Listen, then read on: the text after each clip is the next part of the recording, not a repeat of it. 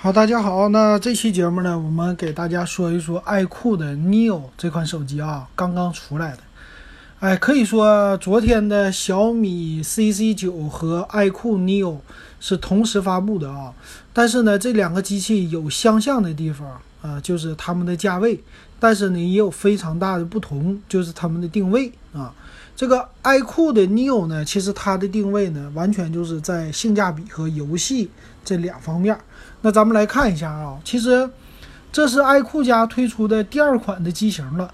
那这个机型呢，也可以看成是爱酷的一个简化版啊。这么来看，那这个机型其实在前面和背面的外观的样子变化并不大。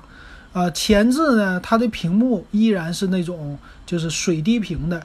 那背面呢，也是它有三个摄像头，啊，而且呢没有这个指纹识别啊，这些都是一样的。但是呢，背盖稍微有一些不同，就是简化了，没有那种闪灯的特效了啊。但是纹理什么的看起来还是不错的。另外还有一些挺好玩的变化，给大家说一说。首先和爱酷相比呢，这个 Neo 啊。它的处理器变成了骁龙的八四五，但是挺有意思啊，它没有用现在流行的什么骁龙七三零、七幺零这些，直接给你上到八四五。我觉得这一点从一千七百九十八的价位来说，还是挺良心的。哎，这次玩的和别人家都不同，挺有意思的啊。然后呢是呃内存什么的，当然不会给你省了，最大它有八个 G 内存的版本，但是呢它有六加六十四 G 版。哎，这一点上和爱酷是不同的，因为爱酷最低配是六加一百二十八 G 啊，这可以说是拉低它的售价了。其次呢，因为它的处理器在这摆着呢嘛，就各种的什么 Turbo 技术都有，而且他们家叫 Monster 的编译增强技术，哎，这个预编译啊什么的，是不是和华为的什么方舟编译器有一点类似啊？啊，这咱不好说，但是呢，他家的意思就是说，加大你启动的速度，让你启动速度就更快了，尤其 A P P 的啊。而且呢，它的在电池方面也做了一个改进，它呢由 iQOO 的四千毫安的电池增大到四千五百毫安，但是呢，快充的功能保留了，是二十二点五瓦的，没有达到四十四瓦那么多。也就是说呢，充电时间比 iQOO 多一些。但是呢，续航更多了，哎，这一点上来说是一个性能和售价的一个综合的考虑的啊，不用最新的技术，但是我给你很不错的一个售价，这一点上挺讨巧的。而且呢，它也有这个属于是液冷散热的功能，在你机身的背部有一个铜管的啊，这个反正非常小的一个东西啊，但是啊，噱头也好。说散热也好，反正是能达到一定的效果的。还有，它因为是属于是这种游戏的手机嘛，他说有电竞模式加四 D 游戏震感，也就是说它的这回的震动优化了啊，这个也是不错的。所以因为主打游戏，呃，跟这些相关的必须都给你照顾到啊，都得到位，对吧？还有呢，叫什么？呃，打造沉浸式的游戏体验。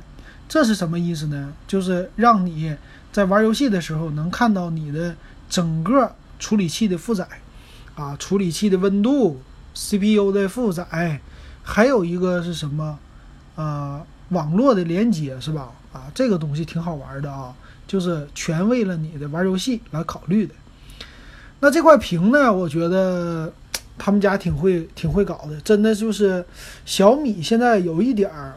打不过 vivo 的地方是在哪呢？就是小米那个 CC 九，它出来以后，其实是在 copy 同行的友商啊，就是无论是配色、颜色还是什么性价比的定位啊，都是 copy vivo 和 OPPO 的。其实华为也是 copy vivo 和 OPPO 啊。所以这次呢，反过来了，vivo 的爱酷系列呢，给你搞成 copy 小米了。copy 什么呢？小米小米的发烧，小米的极致，小米的尖叫。所以这次的 Neo 呢，可以说综合加上它的售价，嗯，比小米让人尖叫哈。而且这块屏给你用的是 AMOLED 的屏幕啊，这一点上来说也是很不错的了。然后机身方面呢，虽然没有那么特别炫的一个炫灯了，但是呢，它的造型和 iQOO 也是一样的，而且，呃，采用两个颜色，啊，主要是这种深色的，比如说黑色，它也有这种纹理的造型，这一点也是不错的啊。而且很难得的是，它依然有屏幕指纹解锁啊，这一点上来说，要一定要给它点个赞了。这么便宜的价位能做这个，我觉得很好。啊，还有什么呢？就是三个摄像头。其实这个也是这款机器和小米八相比最大的不同了。其实今天一直都有人说，你们他们家为什么就是，呃，把处理器用的是上一代的骁骁龙的八四五的旗舰哈，然后呢，和一众的价位啊，和一众的小米八啊，什么 Mix 二啊、二 S 啊这些的价位一样。那你这个是打谁呀？啊，这一点有点看不懂。但是从它来说呢，它的这个设计也好，其实用的是今年的设计，包括这个三摄像头。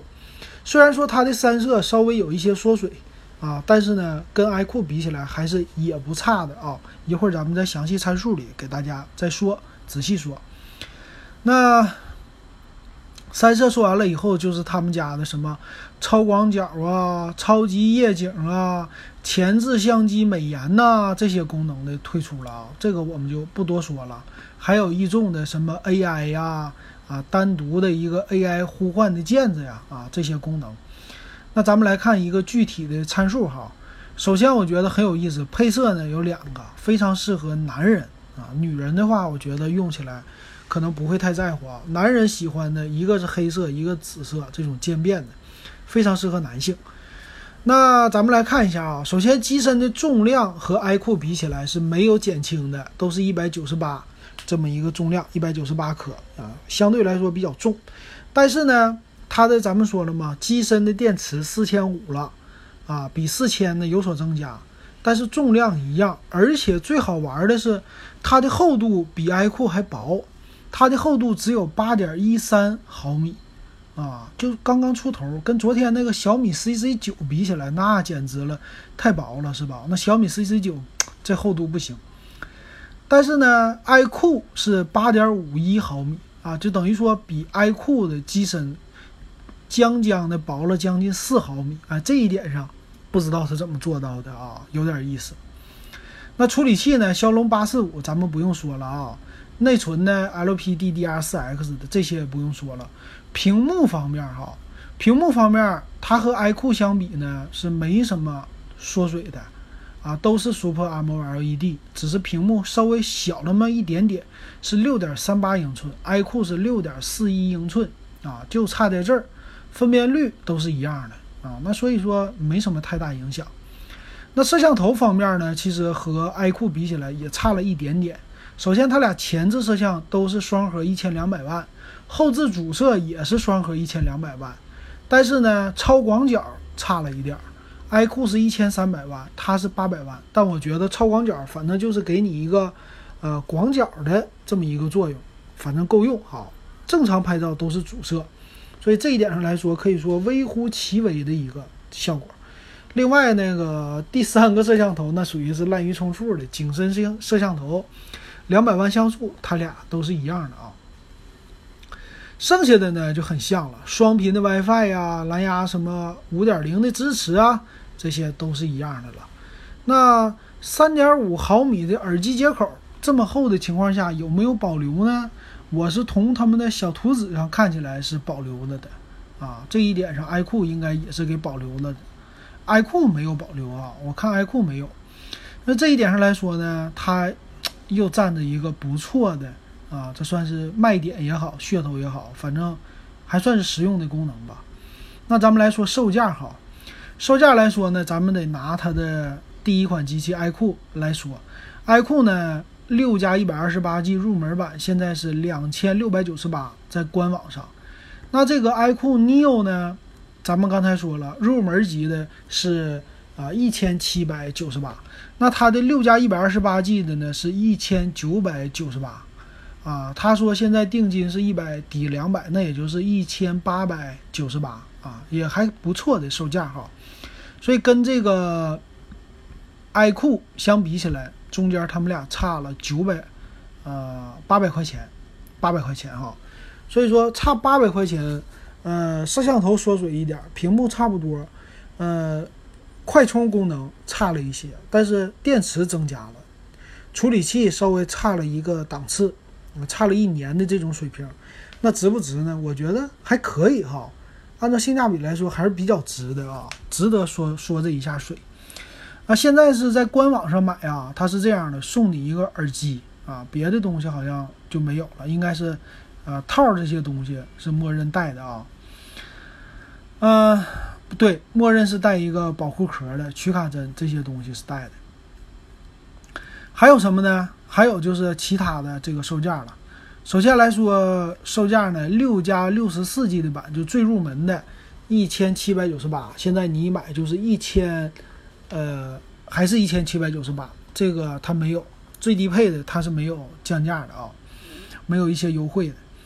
呃，然后八加六十四 G 的也是很有意思啊，八加六十四 G 呢是两千零九十八，但是可以一百抵两百，也就是呃一千九百九十八的售价就可以买到八加六十四 G 的版本，最高配是八加一百二十八 G，呃两千两百九十八，这个呢预定没有优惠。但是送你一个耳机啊，所以说从一千七百九十八到两千两百九十八这么一个配置有四种，可以说让你选择的可选择性挺高的了。那这机器呢，唯一可能说有一点就是官方里边啊，这个 TF 卡的扩展他没有说啊，这个好像是不支持的。啊，因为我从参数上看起来它是不支持 TF 卡扩展，所以说你要买呢，尽量就是买存储大一点的哈。所以这种的价位呢，存储是不是要上到一百二十八个 G？这个可以好好的想一想。然后内存呢，其实呃六个 G、八个 G 相比啊，毕竟它是骁龙八四五的处理器吧，啊上到六个 G 内存，我觉得你正常打个游戏啊什么的用也是够用的。这种配置机器用了两年也还可以的啊。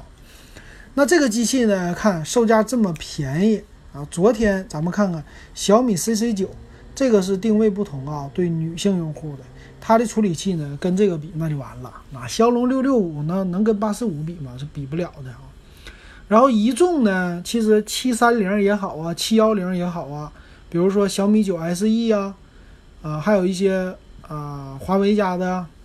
或者说谁家的这些，其实都没有八四五的新款的机器拿到这个价位来卖的，啊，所以我感觉呢，这有一点降维打击了。因为你想，它和什么小米八啊，去年呢，然后什么小米 Mix 二，对吧？还有一些去年的机器相比呢，其实啊，处理器啊什么的，指纹识别这些都一样，但是呢，差就差就差在它多了一个超广角。这一个噱头就是今年的一个特色，还有屏下指纹，这些都是特色。所以说让我再想起来，哎，小米八现在它不是在清仓吗？其实售价和它差不多了，啊，也是什么透明版、屏下指纹版。但是呢，其实啊，他们俩售价相同的情况下，那我肯定买这个爱酷了。为啥呢？因为毕竟它技术稍微再新一些啊，毕竟硬件也稍微新一些，总比双摄。这个有有一点可玩性啊，有一点这个感觉啊，所以我感觉它这次的推出玩的还是挺好的，性价比玩的也挺好玩的啊，呃，可以说算是一个水桶理论的机型吧。你不能说这机型哪个地方有一些短板，其实短板也可能是后置的摄像头啊什么的稍微差那么一点，但是我觉得完全够用啊。所以说。拿去年的硬件堆出来今年的新款机器，这一点上，vivo 我给他点赞，挺会玩的，很有意思啊。行，那今天的点评咱们就说到这儿，也感谢大家的收听。如果喜欢我的节目，可以加我的微信 web 幺五三，咱们的电子数码点评微信群三块钱入群。好，那今天咱们节目就说到这儿。